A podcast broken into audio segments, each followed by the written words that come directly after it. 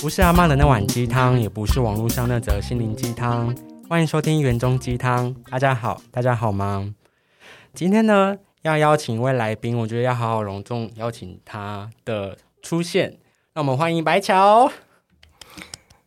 阿元浩，各位听众大家好。你好，你好，就是你在去年的时候发行一本书，叫做《末日储藏室》。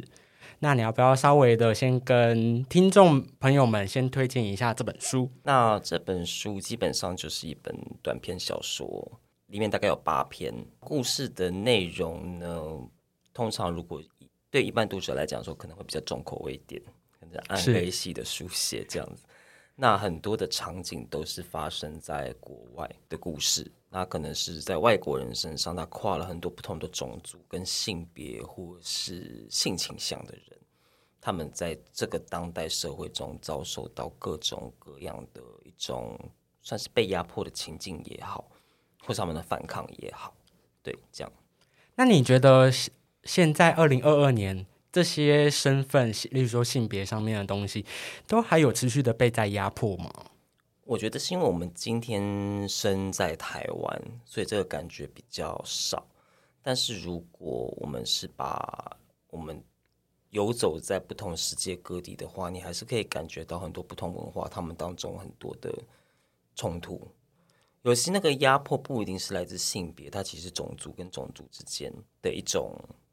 可能是刻板印象，或者是来自根本性的一种肤色的歧视，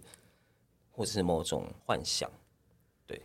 我觉得这很有趣。就是如果还没有认识白桥这位作家的话，我觉得可以稍微跟大家分享一下。你之前是有在法国游学的，算算是游学吗？对我之前一开始先在俄国交换学生一年，去莫斯科，因为你有读斯拉夫语，对我本老本行是斯拉夫语系。然后后来毕业之后工作一段时间，游玩一段时间之后，决定去法国巴黎念书。对，那当初怎么会去想要去法国巴黎读书？因为其实我高中的时候，我们那时候高一就是有必修第二外语嘛。对，然后那时候我就是法文班，然后学了学了一学年，因为一个礼拜大概才两三个小时，其实不能学到什么东西，就就忘了。但法文一直是我蛮想学起来的东西。然后大一的时候，因为我们我是读正大的嘛，那我们有一个叫做公器中心的那种，呃，算是那种在训练的一个地方，或者他们是那种社区服社区型大学的那种教育部的那种那种机构。那那边有法文课，然后我去那边上，然后碰到淡江法文系的老师。那我那时候学的很有兴趣，但是因为我那时候刚学俄文，所以我觉得哎，有点压力有点重，所以就是又学了一年，又没有把它继续完成，就又搁着。然后后来反而是因为可能是因为毕业之后有一段时间，然后开始这个感觉在摸索吧，然后可能谈了很多比较有几段挫折的感情之后，我会觉得自己很浪费时间，对，然后我会想说，我想要在一个看在一段时间之内能够看到自己稳定成长的东西，那我觉得语言它是最明确的，你先多念两个单字，你隔一天就多知道两个单字，就这么简单，对，所以后来我再重新学了法文。然后学了之后，学了一段时间之后，检定也考到，想说啊，那不然就去法国巴黎念书，看看好了，就投学校投投看，保持了这个想法。然后来就哎，去到那边，然后哎，学校也蛮算顺利申请申请上，就在那边待下去。那你就是在法国巴黎那边的时候，算是一个在写这本书之前的一个在孕育的事情了吗？我其实到三十二岁左右以前，完全。成为作家不是一个我脑海中的一个念头。我大呃，我大五那年，因为我还有双主修广告系，然后我们那时候因为我修行销企划嘛，对。但那时候毕业制作那个老师就蛮 free 的，他说你可以做任何形式的创作，你不一定一定要提出一个很完整的一个 promotion 的一个企划。那他说，哎，你写小说也可以，然后这样这样子，或者你拍影片、拍照片，怎样都可以。然后我想说，哦，那不然我挑战写小说。但那时候曾经有一度觉得可以从事文学创作吗？然后一个问号。但那时候觉得，呃，好像不是我适合的路，因为那时候同一期有很多大概跟我同年或大概小一两岁的人，他们就已经得到台湾很多很大的文学奖。对那我这个人就是比较玻璃心，然后说啊，算了，那大家都已经就是这么飞飞黄腾达，那我就先做其他事情好了。然后，所以这个东西成为作家或写作者、文字创作者，这个是大概被搁置了快快十年左右吧。对，所以在法国那时候，我其实就是享受生活，课余之外就是享受自己的人生，然后蛮开心的这样。了解了解。那这样的话，在《末日储藏室》这本书的书名之前，你是已经大概知道想要要写什么，然后才才去想那个书名的吗？还是先想完书名再蹦出这本书的内容？其实这个书名一开始是后来跟呃，一开始书名不是这个，是它一开始书名叫做拟态，拟态就像生物界那个拟态，就有一个东西会假装变色龙，假装另外颜色，或者另外一种假装自己是另外一种生物那种感觉。有点类似像百变怪的那种对那样子，所以要拟态，然后殖民就是我们去殖民国家的殖民，然后治就是那个教师日志的那个志，叫做拟态殖民志。那那时候编辑他那时候跟我讲说，哎、我们好像可以再考虑一下，因为觉有这个书名有点硬，可能对读者来讲说，会而且好严肃这样子。对那所以后来他觉得书名不错，可是后来我觉得，哎、末日储藏室我蛮喜欢这个感觉的，所以后来就定了这个书名。那个是你提出来的吗？还是也是我提出来的，这个我也是你也是我提出来的，对提提出来对对对对。光看书名，我就会觉得说，是不是你在面对日常的时候，你会把它想成是面对一种末日，每天都要很活在当下的那种感觉？呃，我觉得可能自己跟自己的那种某种性倾向有关系嘛。我觉得如果你有某些男同志特质的人，对，我觉得只要你有男同志特质的人，就算你是女性，但你自己的性别认同是男同志的话，我觉得你一定会有个很大的一个人格的特质，就是活在当下。真的哎，我觉得真的是完全的非常我们这个性倾向的一个 mentality 之类的东西。那你有观察过为什么会这样吗？我觉得可能是我我自己乱讲的啦，我自己乱猜是可能，比如说，我觉得八零年代、九零年代吧，就是我觉得男同志一直都是属于享乐主义的，就是很从那种比如说古希腊那种享乐主义开始演变的一种产物。那然后可是会变成，我觉得八零年代、九零年代艾滋病开始大爆发之后，我觉得这种世代累积二十几年的那种很大很大那种恐惧感，它其实是会某种潜意识传承。然后，所以我们就是变成我们享乐，但是我们又会知道，我们很可能可能隔几天、隔几个礼拜就不在这人世当中。对，所以我觉得，就我自己觉得，就是很有一种我们就是反正有可能没有明天的这样子。所以我其实也不是会喜欢去做一个计划的人。你会自己有个 vision，但是我觉得好像不用去盯着那个计划怎样怎样怎样怎样怎样，变数真的太大了。这我自己啦，我自己这样觉得。我的想法跟你一样，就是包括现在的新冠肺炎，我觉得这个也是提醒着我们人类，就是更要好好活在当下，把握当下，然后好好珍惜身边的人。对，那回到就是书上面来讲的话，就是那你在创作这个过程中，你是痛苦的吗？嗯，不会，我蛮开心的。对我自己在书写的当中的时候是蛮享受的，因为我一开始写作，我之前有在别的地方讲过，其实是会写这个小说的第一篇的时候，是因为我想要追追星。那时候有个我很喜欢的一个老辈作老一辈的作家，他刚好开有开办，然后我就去上。然后他那时候教是写新诗，但是因为我跟新诗就还好，我对就是对这个文体我 OK，但是我没有觉得说我很热衷。那我那时候比较想的是写小说，因为他是很厉害的小说家，所以那想就是想说，在那一学期的课堂最后一天，我就交给他一篇短篇小说，我觉得这算我人生清单打勾。那他如果觉得诶喜欢的话，那也 OK；那如果他觉得诶不怎么样，那就算了。他就蛮很鼓励我继续写、继续创作，他觉得东西很好，就是比我会比很多作家差这样子，所以我就诶跟着他，然后慢慢自己创作。所以那时候只是单纯的想要写东西给一个欣赏的作家看，这样子。没想到就出了一本书。确实，那你觉得，如果不是痛苦的话，在做其他的，例如说，就是其他文章的时候，你会觉得那个是一个有种被救赎的那种感觉吗？呃，我个人是不相信书写是可以救赎的啦。我有些人会倾向这种说法，但我我自己还好。对，因为我觉得可能每个人的特质不一样吧。因为像如果我我自己很沉浸在一个情境或是心境里面的话，我觉得我不会想要把那个那件事写下来。就是如果我把一件事情写下来，包括可能像我之前家里的事啊等等等，对，那就表示我已经自己已经整理好了。因为我自己已经整理好，所以我可以把它用创作的形式表达。所以那对我来讲就没有什么所谓的救赎。哦，但可能有些人他是很在那个情境里的，不知道。他可能像比如说，嗯，林奕涵，他写可能写房思琪的初恋乐园，对，他可能可能我因为我没有办法代表他发言，他可能他想要寻求某一种的救赎，或者是一种提升或升华吧，把那个很痛苦的东西去转化。但我对我来讲，我因为我跟那个事件我会离比较远，是，对。可因为像比如说你看房思琪的初恋乐园，你可以看得出来作者是很在还在那个情境当中的，但这你没有说也跟你也深陷在那个情绪里面。对，但所以这没有说好或不好，只是你看东西的距离不一样而已。所以那个写作的意义也会给作者不一样。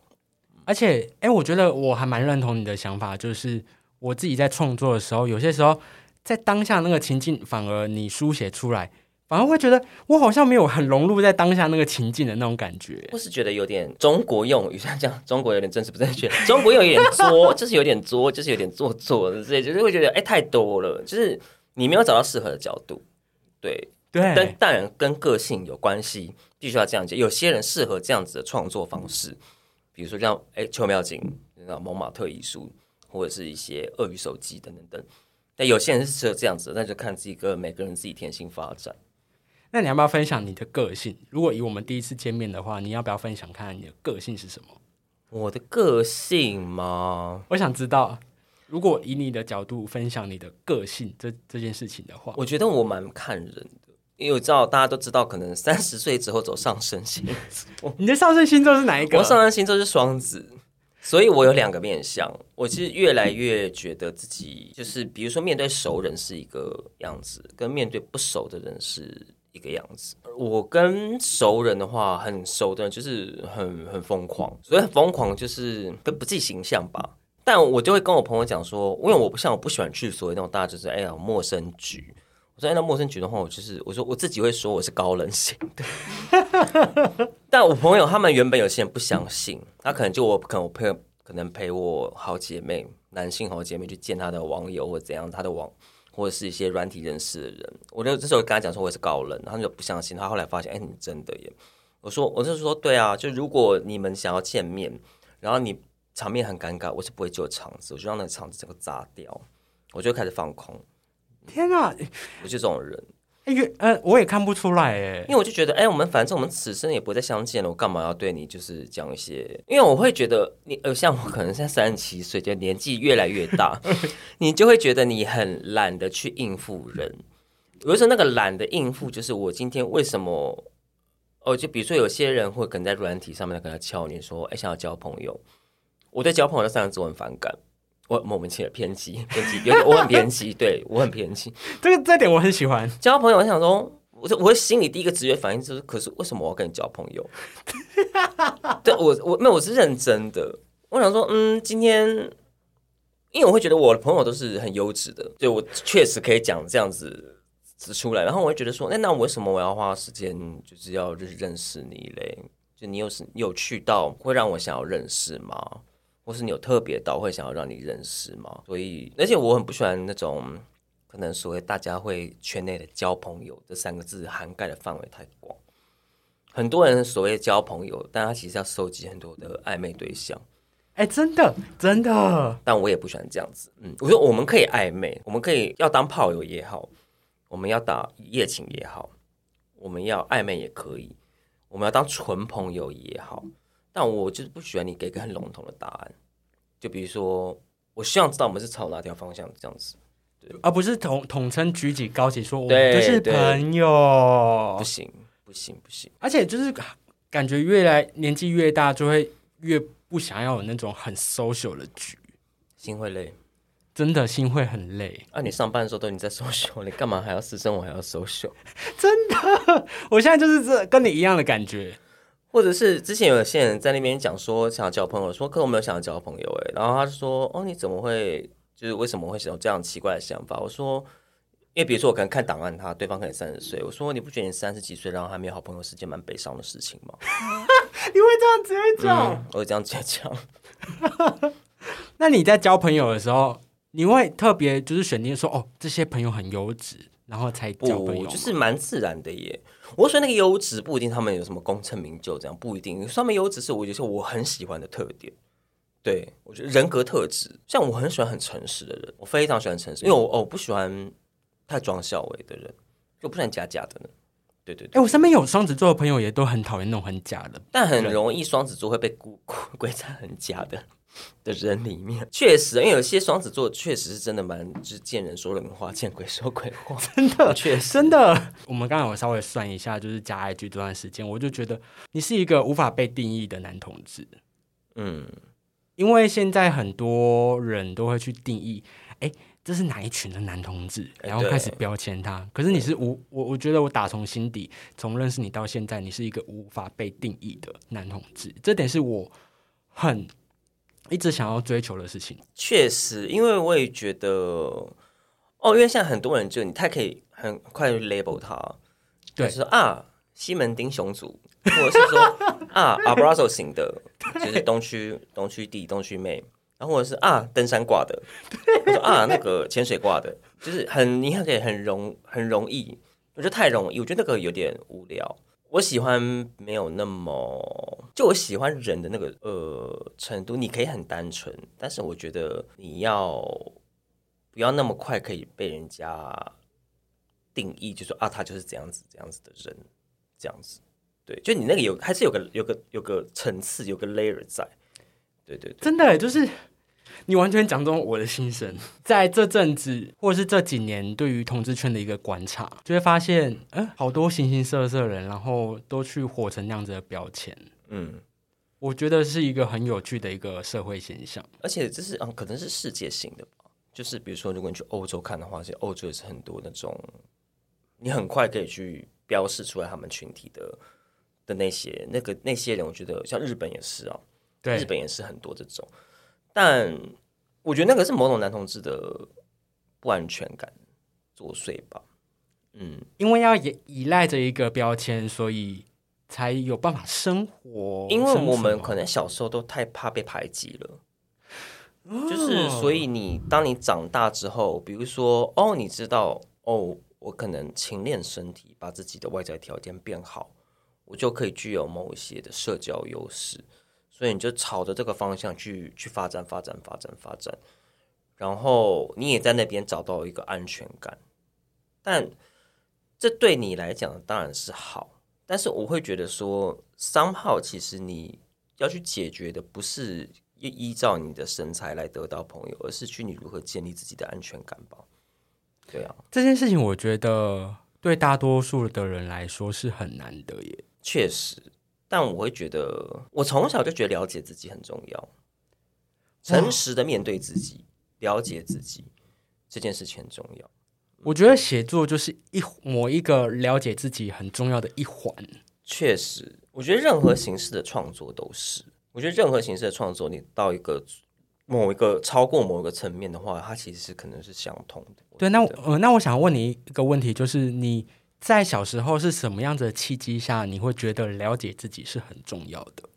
人还是事件？你还记得吗？比如说，我觉得我可能从小很小的时候就知道，可能自己的性倾向可能一般人不太不是那么一样，所以你一开始就会知道自己是不一样的。所以因为你知道自己是不一样的，所以我会去反思，那我自己到底跟哪里不，跟别人哪里不一样。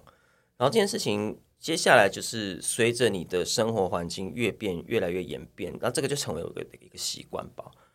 对，但有些人就像我刚刚讲的，有些人他不想要让自己不一样的做法，他是去成为别种人。我去加入某个团体，我就变成每每某种人。但我会反而是我自己，包括我求学，可能中学时期，我的做法就是我还是我自己，但是我用我自己的方法去招揽我的朋友。对我不会强迫自己变成某一个太怎样子违背自己初心的那种团体。我懂你意思，因为你在讲要成为谁谁谁的时候，我觉得我小时候就是这样子的人嘞。嗯，我会觉得，哎、我好特别哦，那我要不要隐藏自己？确实，我会觉得那个生活现在回想起来好痛苦哦。但因为那个是大环境的关系吧，因为像我觉得我可能是刚好是很庆幸自己可能刚好被分到还 OK 的班级，对，朋友，所以我还 OK 的一些人格特质的朋友，所以我可以这样子做。所以某种层面，这个是运气成分的问题。就如果你被分发到一个你同学跟你完全不同痛调的班级，那种八加九的，那其实是非常非常痛苦的。对啊，那你那时候只能选择隐藏自己，或者是变成其他的人。但我觉得那个必须是暂时性的。就那班级解散之后，你必须要回到一个你原本自己舒服的样子，而不是一直就觉得哦，那我就是这样子。对，或者是根本就没有意识到自己一直都要活在别人的阴影对下。对对对对对对，你在求学的过程中有被霸凌过吗？我完全没有哎、我反正是霸凌别人的那种人。哦，真的还想现在想起来真的是蛮不道德的，但国中的时候是这样子，对，确实 霸凌跟你的群体不一样的人就是看不顺眼啊。哦，对啊看不顺。那你现在回想起来，你会觉得很后悔吗？哦，可是因为我我我那时候我读的国中很大，就金华国中，对，对，那就是一个年级有一千人，所以你三个年级有三千人，那就是个小社会，你必须要生存。就算你不霸凌别人，也会有别人在霸凌别人，所以那是个势必绝对会有霸凌的的东西存在的的一个环境。所以那时候我会觉得说，啊，反正这个是个好像是个蛮平常的事情。对，对，那个事情天天都在发生，而不是我们现在大家听到霸凌啊，某某韩星霸凌，现在要被退团，怎样怎样，现在没有，就他们可能事情很严，但我们那时候好像变成是一个常态，有点变态的常态。所以那时候就是会觉得说，我这样做好像有些人会 judge 我，可能太过头，但我会觉得我也没有错，这是我生存的方式，而且那是环境影响。环境影响的。对，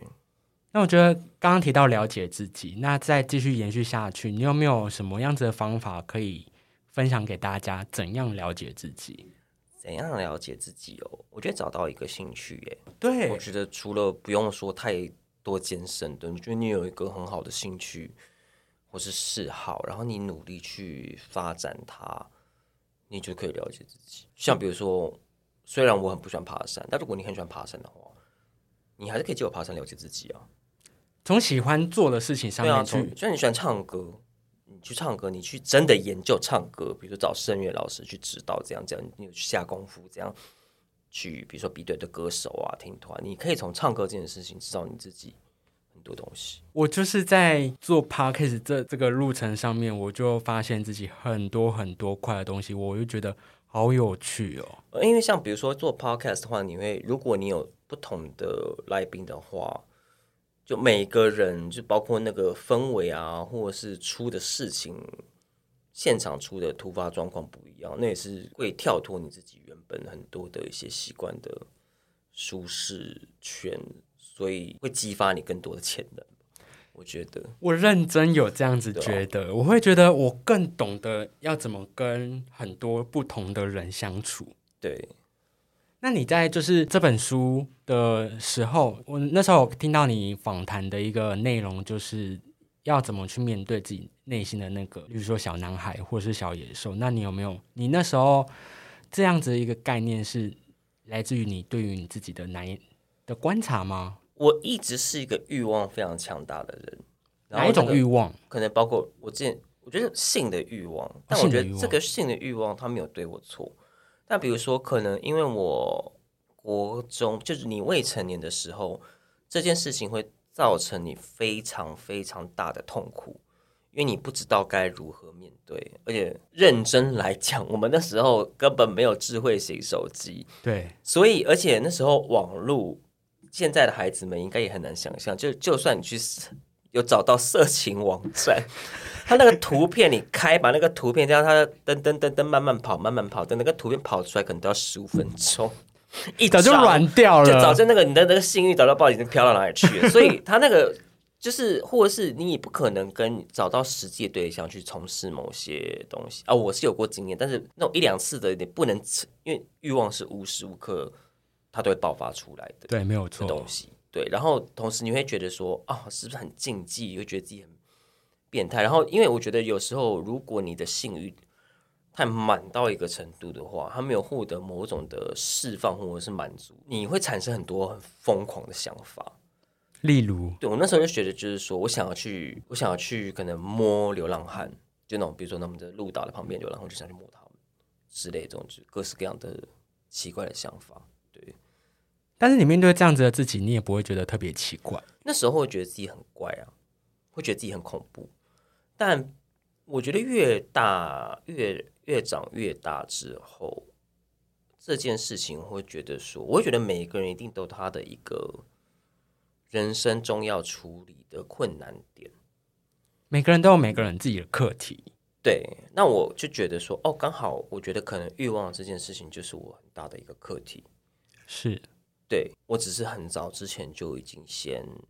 知道这件事了。因为像比如说有些人可能是他的事业的课题或金钱的课题，突然在三十岁或二十几岁的时候突然蹦这样砸下来，他是无预防的，对，所以他那个要面对的东西就变得很不知所措不。知所措。让我觉得像我，比如说我青少年的开始面对这个东西，因为我觉得像我们年轻的时候都是很多的任性，就是很强韧，就你可以接受的范围很很广，而且加上时间久了，你就知道大概可以怎么去处理它。对，那我想要知道的是，你在想要摸流浪汉那一种欲望快要满出来的时候，你到最后是用什么样子的一个理性的角度去告诉自己不要那样子做？因为你就知道还是有某种的道德的一个底线、法律规范，对吧？法治，法治来自一些那种呃年轻，就是社会舆论压力吧，我觉得。对，但我觉得现在我一直觉得啦，现在小孩子蛮好的，是因为尽管有什么那种网络有什么家长监控的，就是说，哎，十八岁以上你不能观看某些网站之类。对，但我觉得至少很多资源，大家有很多资源，所以你可以有找到管道可以去抒发。我觉得欲望这个东西是要获得一定的抒发，而不是你越控管它会越严重。真的哎，就是对在青少年时期，就是会有那种像你讲的，是呃，去定定你不能游走什么样子的网站。对对对对对对，那我觉得那种我自己有遇过身边的同学，真的是因为你这样控管，然后他反而是实质上面的对人家的一种伤害。确实那我觉得那反而是一个更不可收拾的一个对。地步。对，或是你有好的伙伴可以去谈这些事情。就比如说，哎，你国中如果就找到很好的姐妹，对，那我觉得那很好啊，就是你们只有个可以倾诉的对象。但因为那时候，比如说我的姐妹就真的是生理女，我觉得生理女不太能懂，就是生理男的所谓被欲望就是弄到不折腾的不成人形是什么意思？这是男生跟女生绝对天大的一个差别。对，对，女生有欲望，但女生的欲望商号都会不会是会被冲到爆表的，男生是会被欲望冲到爆表的。而且不知道为什么女性她的那个欲望准备要冲的时候，都好像会有一种道德规范又突然下降下来。确实，他们还是很多内心的声音，但我们的是毕竟就是我们两个头，毕竟我们真的是有两个头。对对对对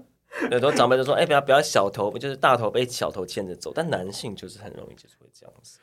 没有办法嘛，没有办法就男性荷尔蒙作对祟。对对对。但因为像那时候国中的时候未成年，你也不可能去跟你的，比如说你的妈、你的母亲讲这种事情，不可能谁太怪。就就算我跟我母亲很好，但我也不会讲说就是欲望这种事。长大之后会，但绝对不会是青少年时期，因为那时候你会想说，哎、我尽可能的跟老一辈的你知道疏远，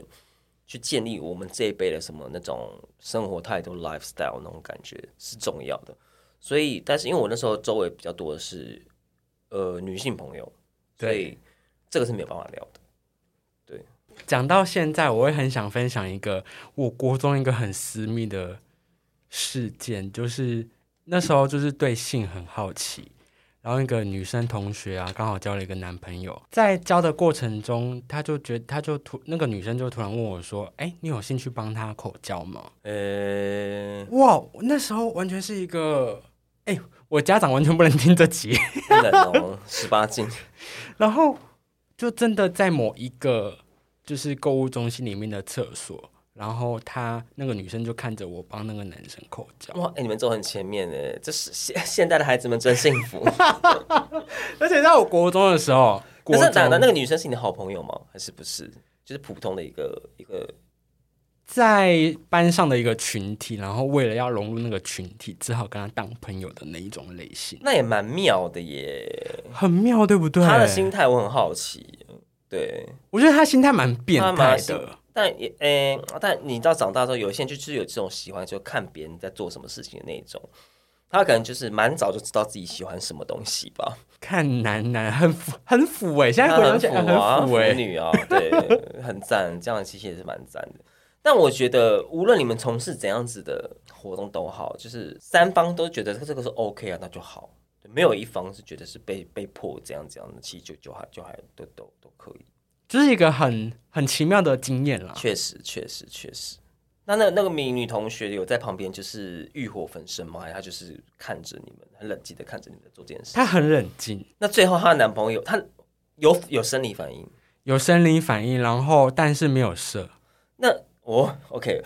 本来不敢问，然后我本来想说，哎呦，最后我们走到最后那走到最后那一步之类的。所以她的男朋友是异男吗？双还是？我觉得是异男，但我觉得很特别的是，我遇过的屌都是会洗干净的嘞。我遇过好多，就是同学都会说，哎，那你真的是有烧好香啊！所以你有遇过那种包皮没有洗的吗？没有，因为我第一人生人生第一支，这其实是我的国中同班同学，我必须说我是被勾引的那个。然后因为他是异男，对他是异男，反正呢，人生第一支就是六九嘛，呃，不是，就主要是我帮他，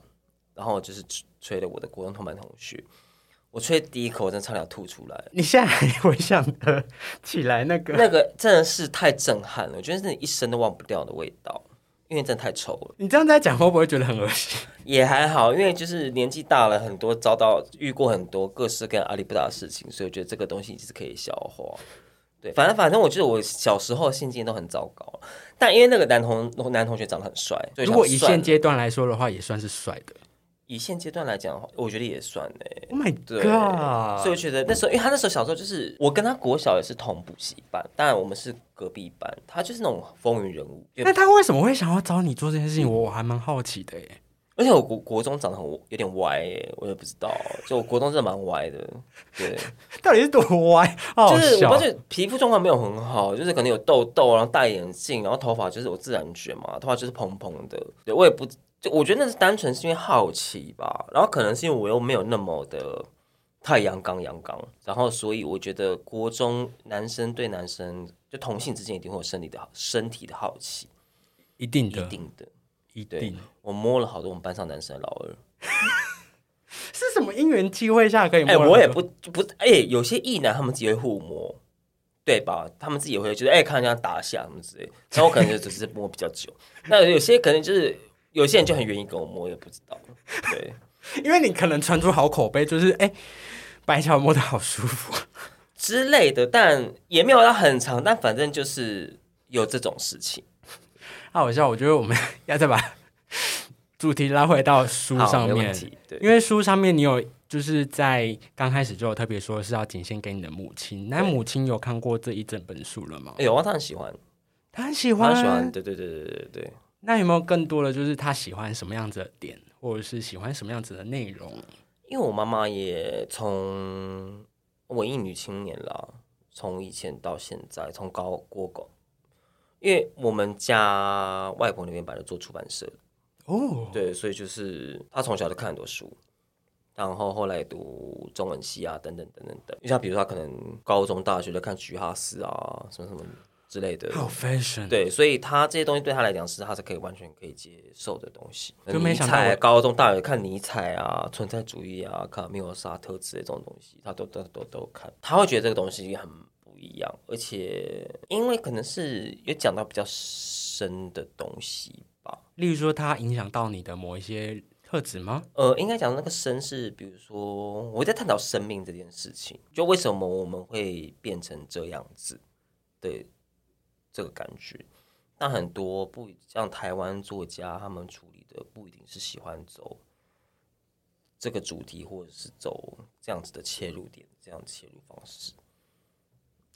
都已经讲到这里，虽然我们刚刚前面聊了一些很阿里不达的事情，但是听到这里有兴趣的朋友，请一定要去看《末日储藏室》。谢谢大家。我现在虽然还没有看完，但我非常喜欢。哦，里面后面倒数第二篇，因为有些朋友都说，哦，那个前面都会有一些就是比较难进入，说、哦那你可以看倒数第二篇，倒数第二篇绝对很容易进入，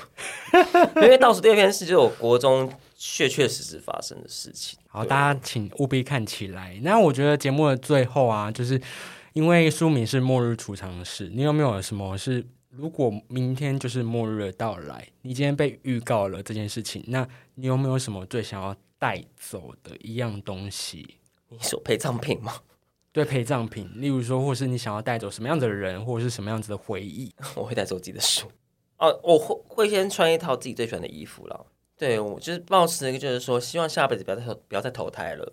就没有，就是要佛教讲断轮回。当然好痛苦我们我们就断轮回吧。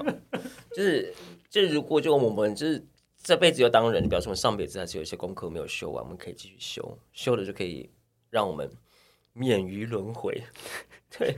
希望我们这辈子真的可以如此，啊，我带我的书之后，我还带佛经了。突然这样想，我带佛经好。比较好过一点。呃，我带纸本的，我带纸本的，对对对，在边边等的时候边念这样子，对，好了，谢谢你今天上我的节目，谢谢阿远，谢谢。谢谢白桥，我们云中鸡汤下礼拜见喽，拜拜。